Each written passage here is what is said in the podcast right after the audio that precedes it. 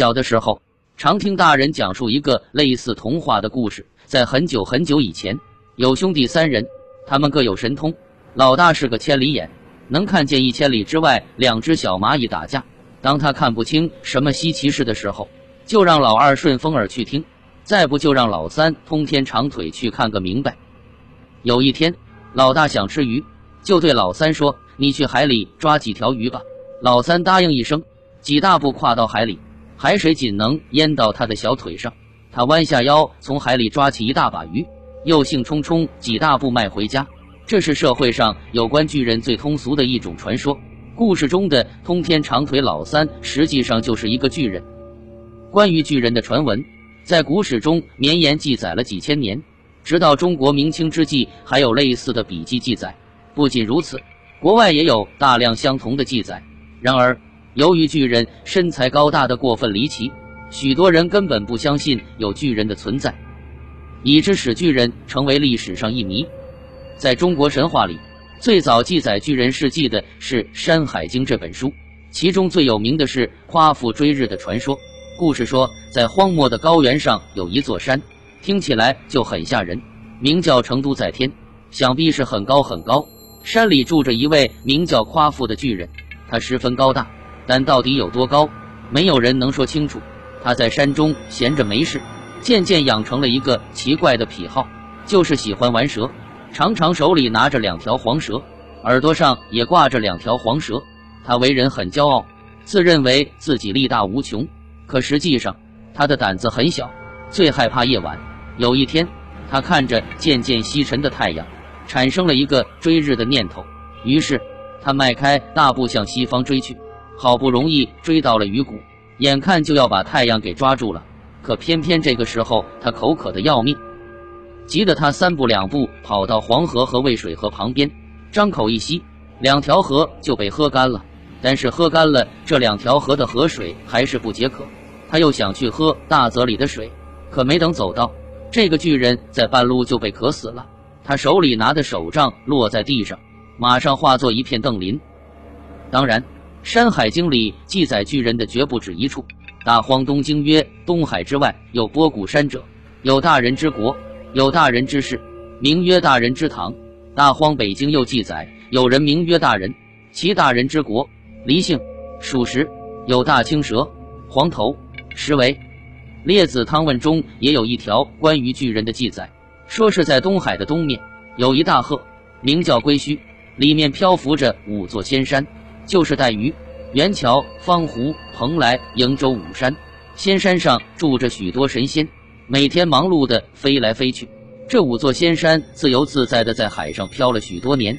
可是有一天，天帝怕仙山飘到北极去，就让十五只大龟三班倒换，轮流驮着五座仙山，六万年换一次班。就这样平安无事，又过了若干万年。不料有一年却出事了。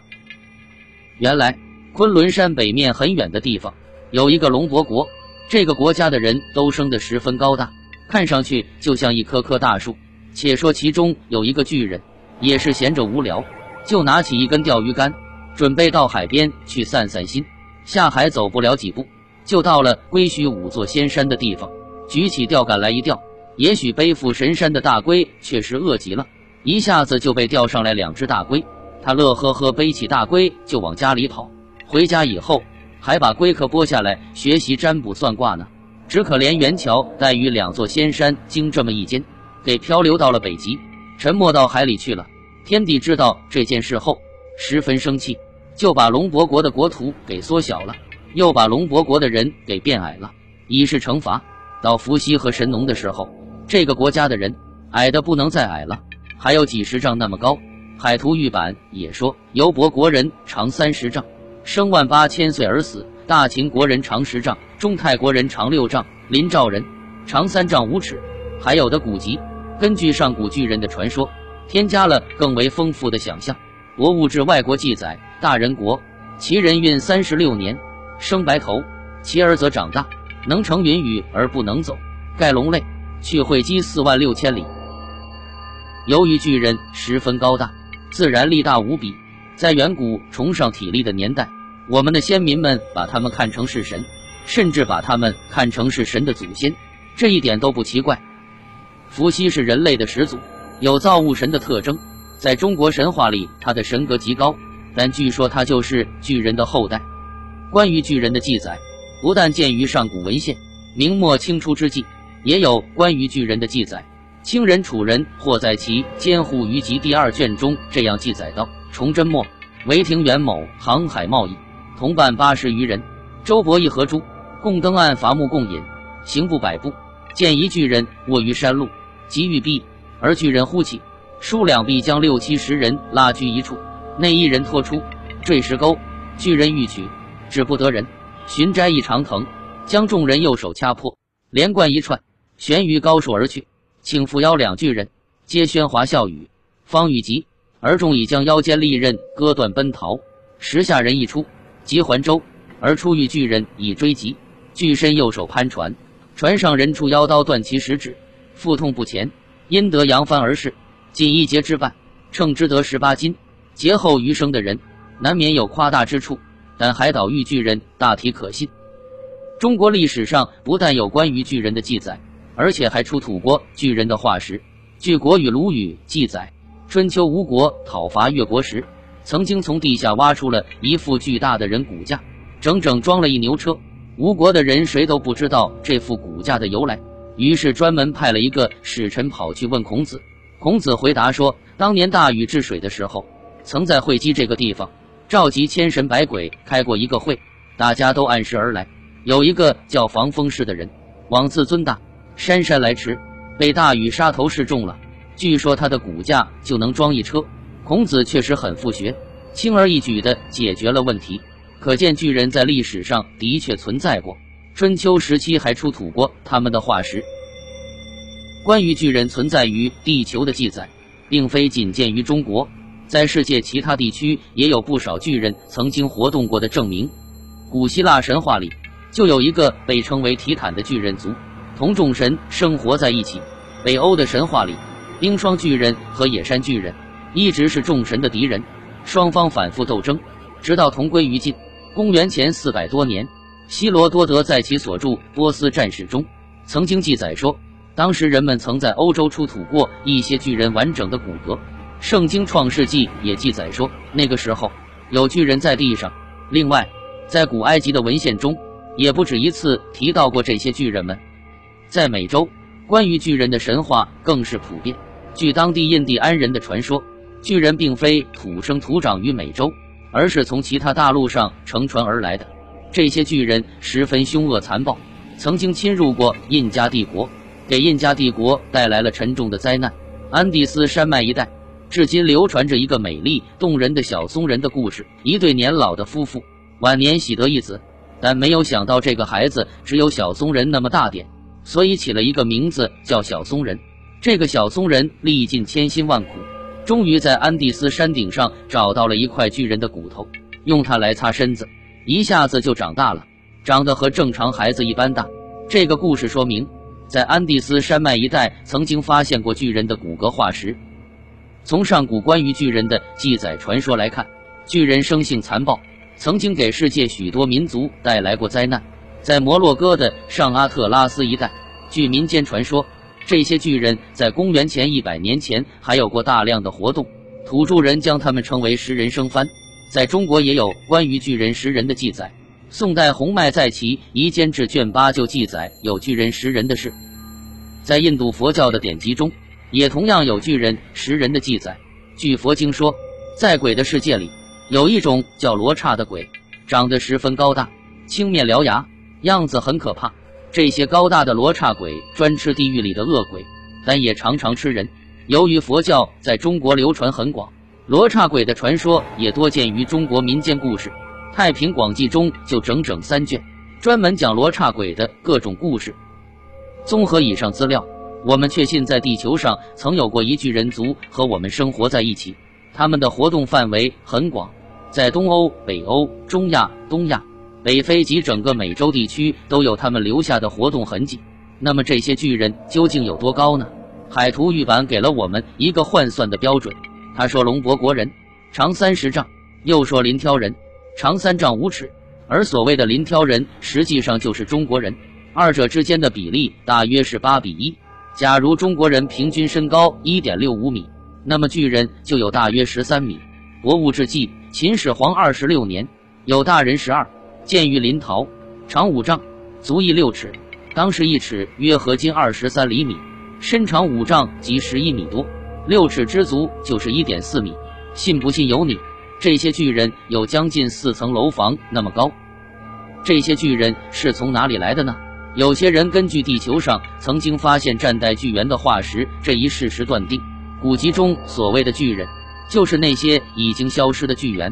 但是这个推断有两个疑点：第一，当今世界发现巨猿化石一共有三处，印度的毗拉斯普、中国的广西武鸣柳城、湖北的建始高平，其中建始的挖掘资料比较详细，共出土巨猿化石三百余枚。从形体解剖与复原学研究，这些巨猿的骨骼结构与类人猿近似，牙齿比现代人大四倍，前肢长而后肢短，完全不能直立行走，体重可达一百五十至六百公斤。首先从发现的地点推测，巨猿的活动受一定的地理限制，喜欢在热带和亚热带丛林中生活，因此它们活动的纬度很低。然而，古籍中所载巨人。完全具有人的特点，而且可以直立行走，这与出土的巨猿是不相符的。其次，历史上记载的巨人活动的范围十分广大，根本不受纬度的限制。中国神话中的游伯国人生活在昆仑山以北的地区，不论怎样计算，昆仑山也在现今中国西北部地区，纬度已经很高了。北欧神话里的冰霜巨人更是生活在冰天雪地的北极范围当中。这与考古挖掘不吻合，因此古籍中的巨人族并非是巨猿。第三，据地质地层分析，巨猿生活在新生代第四纪更新世中期，与恐龙生活的年代相去不远，距今大约有五千万年左右。人类最早的化石记载也不过几百万年，也就是说，当巨猿灭绝的时候，地球上根本没有人类，甚至连人类的雏形都看不到。而关于人类上古巨人族的记载，最远不超过未万年，甚至在公元元年前后还有巨人的活动，二者年代差异极大。第四，从巨猿的形体结构分析，如此巨大的生物需要一个适合的地球重力环境，至少现在的地球重力环境不适合它们生存，而地球现在的重力环境形成已经有几千万年了，人类是在地球重力环境改变以后出现的生物。人类与巨猿绝不可能生活在同一个时间段里，由此可以推断，巨人族并非洪荒时期的巨猿。那么，巨人到底是从哪里来的呢？单从生物进化的角度看，巨猿根本没有进化为智人的可能性，因为它的形体过分巨大。自然界自然淘汰的法则，将那些体型巨大的生物都淘汰掉了，像恐龙就是被淘汰出局的生物。不可能单单留下巨猿让它进化成人形，因此巨人族的出现只能是一个意外，是一种自然界以外的力量使它出现并与人类生活在同一个时间段里。除此以外，再没有合理的解释。解释巨人的出现是一件费脑筋的事。我们先不解释巨人为什么出现，而是先看一看巨人为什么会消失，也许可以从中得到一些启发。世界上许多神话在记载巨人的时候，都提到一个共同的细节，那就是巨人是被神消灭的，而且几乎都是被雷电之类的东西消灭的。美洲印加的神话说，巨人侵入了印加地区，抓住了印加国王，残忍暴虐。上帝知道这件事以后，就降下了一团团火焰，烧死了全部巨人。在印度早期的雅利安人的神话里，他们信奉的大神叫帝释天。帝释天实际上是个雷神。据记载，帝释天用霹雳和烈火杀死了残暴的巨人。在北欧的神话里，刀尔是大神奥丁的长子，也是一位雷神。他的主要敌人就是冰霜巨人和野山巨人。他常常用一个大锤劈开巨人的头颅。在中国的神话里，蚩尤这个恶神就是勇猛巨人族的头领。他率领着巨人们参加了反对皇帝的战争，其结果，蚩尤战败。巨人们在战争中被旱魃身上发出的巨大热量杀死。在夸父追日的神话里，巨人夸父也是死于太阳的高温之下。通过以上神话的记载，基本可以肯定一点：巨人是在一场意外的变故之中被有意消灭的，而且消灭肯定与火与雷有关。那么是谁消灭了巨人呢？是神，是来自外太空、被人类称之为神的宇宙高级生物。这些神为什么要消灭巨人呢？从神话记载看，原因有两点：一，这些巨人们曾经与神为敌。北欧的神话中主要表述了这个意思。中国神话里，尤伯国人调去了两只大龟，致使五座仙山沉没了两座。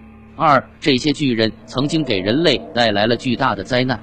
北美洲印第安人的神话传说同样表达了这个意思，因此可以肯定，巨人们绝不是消灭他们的神创造的。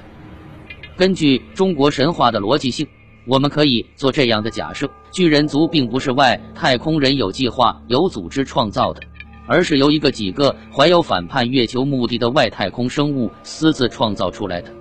大约有这种可能：一些月球的反叛者有一次。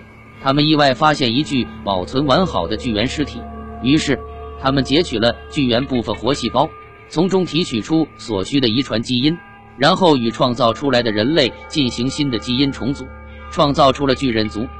当然，他们创造巨人的目的就是为了他们的反叛服务，不需要真正意义上的完美。因此，巨人除了身材高大、力大无穷以外，别无优点，过多的保留了动物的凶残野性。这些尚不完美的巨型人类，曾给其他矮小但完美的人类带来了不少麻烦，导致我们的先民对他们产生恐惧。这种恐惧以宗教的方式表现出来，就是把巨人神圣化。这一点也反过来证明，巨人族确实和我们的先民共同生活在一个时期内，双方有过频繁的接触。后来，这个小型的反叛组织率领巨人们参加了反叛月球的战争。